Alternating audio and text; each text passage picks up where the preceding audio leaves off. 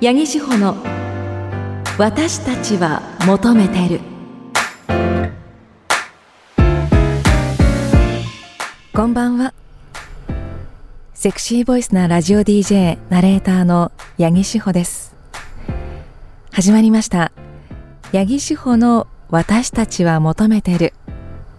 この番組は私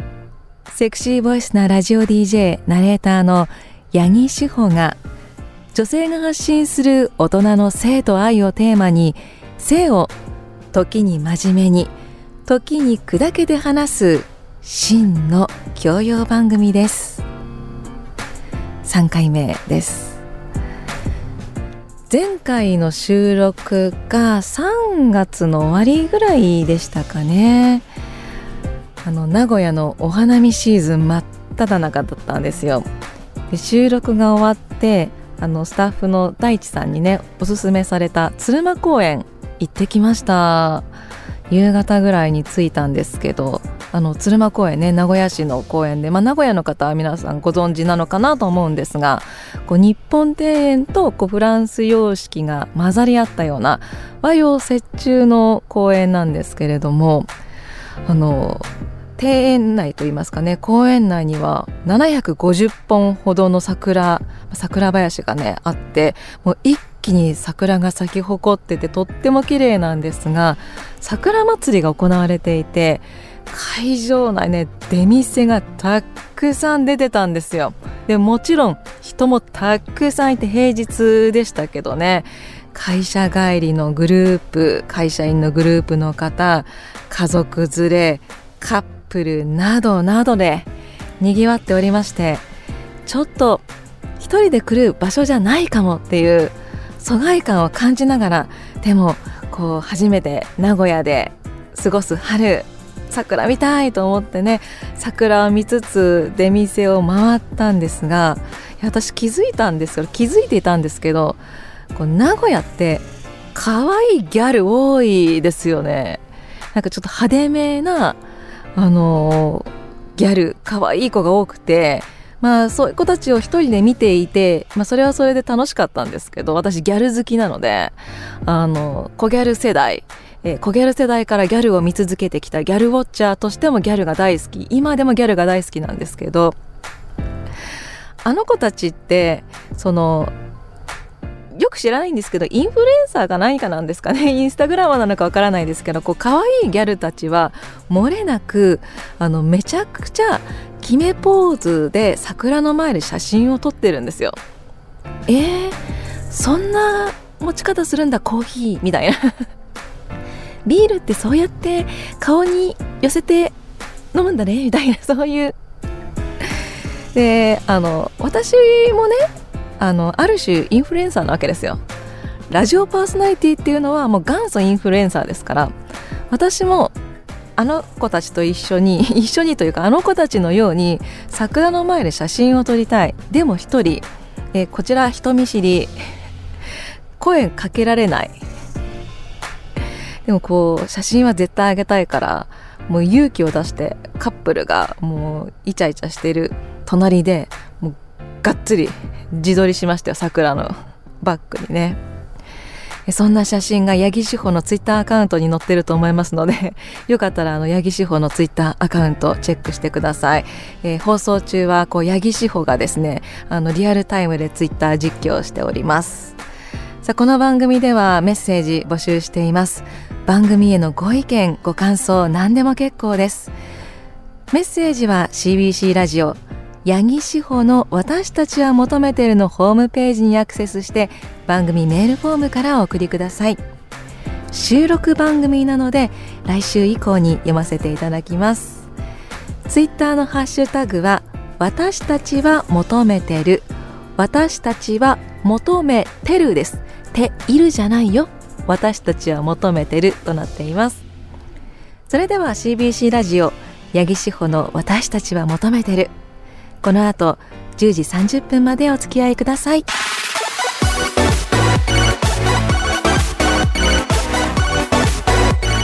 八木志保の私たちは求めてる。明日から自分らしい私たちに。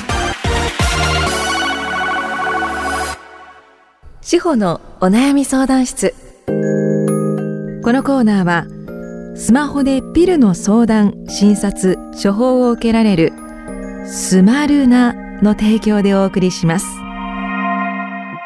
志保のお悩み相談室。リスナーの皆さんからの女性の体や性に関する相談ごとに私八木志保が正面から向き合うコーナーです。女性からはもちろん男性からの奥様や娘さんに関する相談事も募集しています。今日ご紹介するのは埼玉県延岡の浜ちゃん。こちらハイヤーハイヤー火曜日時代。この番組の前身番組ですね。ハイヤーハイヤー火曜日時代にいただいたメッセージです。ありがとうございます。しほりん悩みがあります。かみさんとのセックスレスについてです。ここ数年セックスレス状態ですがお互い淡白なので私は別にこのままでもいいと思っています。年も年なんですがなんかモヤモヤする時もあります。そのことをかみさんに告白した方がいいんでしょうか。それともこの現状を維持していた方がいいんでしょうか。アドバイスお願いします。60代の方ですね。これは私は、まあ、ご夫婦ですから正直に伝えてもまずはいいと思うんですよね。でそれでもし奥様がいやもうちょっとそういうのはあのもう求めてないですっていうふうに言われてしまったらまあそうしたらその時は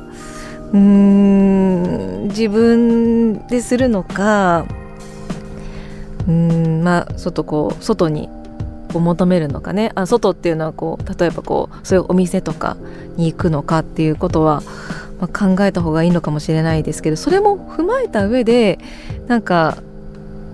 相談するのいいと思うんですよ。だって結構こういう年齢でも自分の性欲が全然衰えないって思ってる人いっぱいいると思うんですよ。でもなんとなくこう世間的に年齢を経るとそういう欲望を表に出しちゃいけないとかパートナーに出しちゃいけないみたいな風潮なんかあるじゃないですか。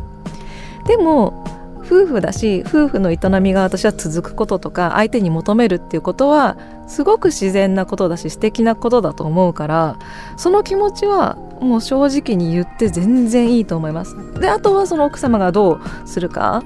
その無理やりっていうのはやっぱりその同意がないことをするのは私は良くないとは思うからそこはちょっと話し合いは大事かなと思うんですけどね。あとはその年齢を経ても年齢を経てそのお互いの機能的な問題があってやっぱセックスの形って絶対変わってくると思うんですよ。そのねこう男性だとやっぱこう全力ではさ若い頃のようにはいかないって絶対あるじゃないですか。でもそうだとしてもなんかその挿入をしなくても私セックスってあると思ってるからそう、ん、挿入だけがセックスじゃないと思ってるしそういうなんかその形を変えてこうコミュニケーションを取る今までとは違うコミュニケーションの仕方だったら OK って奥さんが言ってくれるかもしれないので、まあ、それも踏まえてね是非一回こう正直な気持ちを吐き出してみてはいかがですかね。まあご夫婦長年連れ添ったご夫婦ですからある程度そのどうしたらいいかってね言い方みたいなものとかわかると思うんです。相手がこう言ったら嫌かなみたいなね。なのでお互いの気持ちをちょっとねこう告白する、え、機会を設けてみてはいかがでしょうか。ということでこのコーナーでは女性の体や性に関する相談事を募集しています。女性からはもちろん男性からの奥さんや娘さんに関する相談でも OK です。メールは CBC ラジオ八木志保の私たちは求めてるのホームページにアクセスして番組メールフォームからお送りください。お待ちしています。ここでスマルナからのお知らせです。スマルナはスマホでピルの相談、診察、処方を受けられるサービスです。オンラインで医師による診察から処方までを一貫して行うことができるほか365日無料で医療相談を受け付けています。さらに毎月定期的にピルをお届けすることも可能で医師と相談の上自分に合ったプランを選択することができます。なおこちら自由診療で対面診療を進めさせていただく場合もございます。ピル飲んだことがない使ったことがないという方もまずは気軽に相談してみてください。ぜひアプリでスマルナと検索してみてください。スマルナからのお知らせでした。司法のお悩み相談室。このコーナーはスマホでピルの相談診察処方を受けられるスマルナの提供でお送りしました。八木志保の私たちは求めてる。ニュース。目まぐるしく変化する現代社会。社会を表すニュースもまた変化し続けています。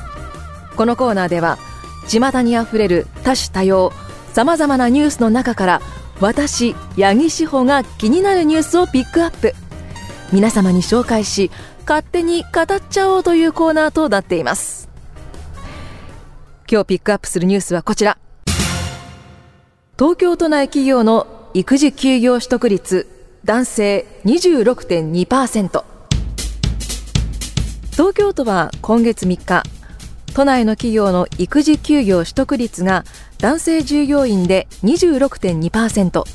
女性従業員は94.1%だったと発表しました。この調査は2022年9月に実施したもので男性の取得率は前年2021年から2.4ポイント増加し女性は1.9ポイントの減少でした。男性の育児休業の取得促進に向けた法改正などもあり男性の取得率は上がりましたが女性との差は依然に大きく男性の育児休業取得にあたっての課題は代替要員の確保が困難ということで理由としては68.8%と最も多く上がりましたこちら日本経済新聞などの記事からご紹介しましたまあ、男性の育休というのはもう何年も前からですね、取得推奨されていますよね。でも、なかなか上がってこないこの東京都の調査では、その前年よりも増加しているということですが、まあ、これはあくまで東京都の話で、地方、まだ東京都外だとおそらく私の肌感覚ですけど、やっぱ取得率っていうのはやっぱ下がってきてしまうんじゃないかなというふうに思います。いや私自身はね、まあ、女性であの子育て経験もないですけれどもやっぱりこうもし妊娠出産する時にはこう助けてほしいなっていうのは思うんですがやっぱこれって本当に難しい問題ですよね。でこう一番はその男性がもし育児休暇を取った時に代わりの人がいないっていう問題でまず女性でも働きながらの人がこう育休を取る時ってその誰かに仕事をお願いしなきゃいけないわけじゃないですか。でもしこう職場結婚で夫婦が同じ会社の人が2人同時に抜けるってやっぱ今の本当にこう人手不足の中って確かに辛いなって思うんですよ。特にですね、私が身を置いているラジオ業界、えー、結構ギリギリなこう人員でやってるところも結構あるじゃないですか。だから、こう、一人でも本当一人の負担が大きいから、一人でも抜けるって、すごい大変だってるのわかるんですよ。だからこれはもう本当助成金云々の問題じゃなくて、そもそもやっぱりこう、それ、会社がね、あの、誰かが抜けた時に、代わりが効くようにするとか、その出産とか育児とかっていうこう将来的なライフプランに合わせて人が抜けるってことを想定された組織づくりになっていないところの方がやっぱり多いと思うから、やっぱりこう組織から変えていかないといけないし、その組織を運営しているこう上の方たち、あの、育休とか男性が取得してなかったよ、してきてないよ私たちはっていう人たちから、やっぱ考え方を変えていかなきゃいけないっていうのはあると思うんですけど、なんか私、もう一つ、こう、この男性の育休が取りづらい風潮の一つとして、こう、日本独特の、こう、仁義っていうのが あるってずっと思ってるんですよ。あの私の友人の会社の話なんですけどねあの友人の会社にまあ職場結婚した方がいて、まあ、その方が育休を夫婦で取られたと。で、まあ、育休を取るってことはまあ権利だし、まあ、国からも推奨されるしあの何の否定することでもないんだけれどそのご夫婦はちょっと周りにそういうこう何て言うんですかねこう根回しみたいのが全然なかったみたいでまあ私、うん、難しいんですけどその取って当然ですよね休みますみたいな感じでこう育休に入っちゃったみたいなんですよ。で当然やっぱりその育休に入るってなると仕事の引き継ぎであったりとかちょっと負担が増える人もいるわけでこっちはすごいちょっと仕事する時間が増えてるのにあの人たちはなんかそういうこう感謝の気持ちもなく育休入っちゃったよってなったらそこでこうどうしてもね若干の圧力があるじゃないですか。でそういうのを感じたりとか職場が自分は思ってなくてもその職場の他の人の雰囲気を感じ取ってしまうとさらにその育休取りにくくなったりとかあと結構その育休取ってそのまま辞めちゃう人もいますよね。やっぱ育休ってその復活することが前提だから。でね、育休中は会社もお金を支給してるし、それでなんか辞めちゃったりとかしてそうするとやっぱりこう残った人たちがこう嫌な感情をわずかながら持ってしまったりとかしてそれでこう余計にその自分は嫌だと思ってなくてもうん嫌だと思ってる人がいるっていうのを目の前に見てしまうとさらになんか取りにくくなるみたいななんかそういうなんかね日本独特のなんかそのこれは仁義だ仁義の話だと思うんですよね。私はこれいい部分もたくさんあると思うしこの仁義の部分って。だけどなんかその制度だけでは何とも言えないその感情の部分がどうしてもこういうのはあるからなんかそれも含めてなんかねあのこう育休を取るとか取らないとかも含めてなんか日頃から社内のコミュニケーションみたいのはすごい大事にそれは上司も含めてですよ含めてこうしておくのがやっぱりこれ大事なんじゃないかなっていうふうにすごい思うんですよね。なんかこう自分事としてあの本当にこういう育休問題はあの上司の人とかも含めてこうコミュニケーションをやっぱり日頃から取るのが大事かなと思います。さあ、ということで、今日はここまで。次回はどんなニュースを紹介するのか、こう、ご期待。八木志保の私たちは求めてる。メッセージ送ってくれないの？ひ、み、つ。人間生きていれば誰にも話せない秘密の一つや二つ持っているというものそんな皆さんが持っている小さな秘密や大きな秘密を吐き出してもらうコーナーとなっております。初めて行うコーナーです。滋賀県空飛ぶ会長さん。秘密といえば中学時代のある夜兄貴が寝ていることを確認すると兄貴の部屋を物色。机の引き出しに兄貴の昔の彼女のラブレターがぎっしり詰まっていました。懐中電灯で照らしながらそれらの手紙を読みふけっていました。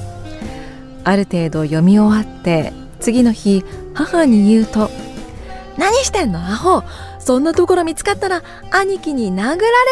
で!」と叱られました。その次の年に兄は新たな彼女と結婚して家を出ました。危うくバレるところでした。親兄弟の見てはいけないものを見てしまうっていうのはありますよね。ラブレターそれはどんなことが書いてあったのかっていうのと昔の彼女っていうことはお兄様は未練タラタラだったんですかね。ね。捨てられなかっったやっぱ男性の方が捨てられないんですよねきっと。どうなんだろう。まあ男性女性ってまあそんな一概には言えないか、まあ、私も結構捨てられないタイプだけど。ねあのお兄様新しい彼女とね結婚して家を出たんだったらよかったですね。こちらは長野県のうるりさん。うるりさんうるりさん。どっちですか？教えてください。私は現在48歳のバツイチ中年男性です。ベッドに入るとどうしても寂しくなってイヤホンをつけ YouTube の添い寝系 ASMR 動画を聞きながら抱き枕に身を委ね眠りにつくのがルーティーンです。私には現在高校3年生になる息子がいますがこの寝姿は絶対に秘密です。息子さんと同居してるんですかね？結構やっぱその寂しくって誰かに添い寝してほしいんですか？いいじゃないですか。ASMR 動画。この番組もきっと添い寝に役立つんじゃないかなと思いますのであのよかったらね、えーと、お聞きながら寝てください。続いて岩手県ビッグ県しいたけきょさん。僕の秘密は家のお風呂でよく一人マスターズをしていたことです。湯船に浸かっているとたまに妙にムラムラすることがあり家族の中で僕が一番最後に入るのをいいことに自らの7番アイアンを握ってしまうのでした。なんで7番なんですか？よくわかんないゴルフ詳しくないからわかんない。ところがある日例のごとく励んでいるとふと壁にかけてあるひげ剃り用の鏡に映る僕の姿を見てしまいました。マスターズしている自分を見てしまった瞬間我に返って急に恥ずかしくなりそれ以来お風呂ではやっていません。これあの一番最後にお風呂から出るっていうことだから多分ビッグ犬しいたけ京さんが全て掃除して出るっていうことですよね。いやでもそうね家族いや家族が入るお風呂だからね。なんかお父さんがやってたらやだ。そうですよね。多分やっぱ家族と同居してると一人になれる場所がないんですもんね。だからあの個室ビデオ屋さんってあるんですもんね。なんかあるバンドマンが結構地方回ってるバンドマンとかはあのそんな売れてない人とかはね自分で一人で回ってるからあのああいう個室ビデオ屋さんで寝泊まりしてるっていう人結構いるって聞きましたよ。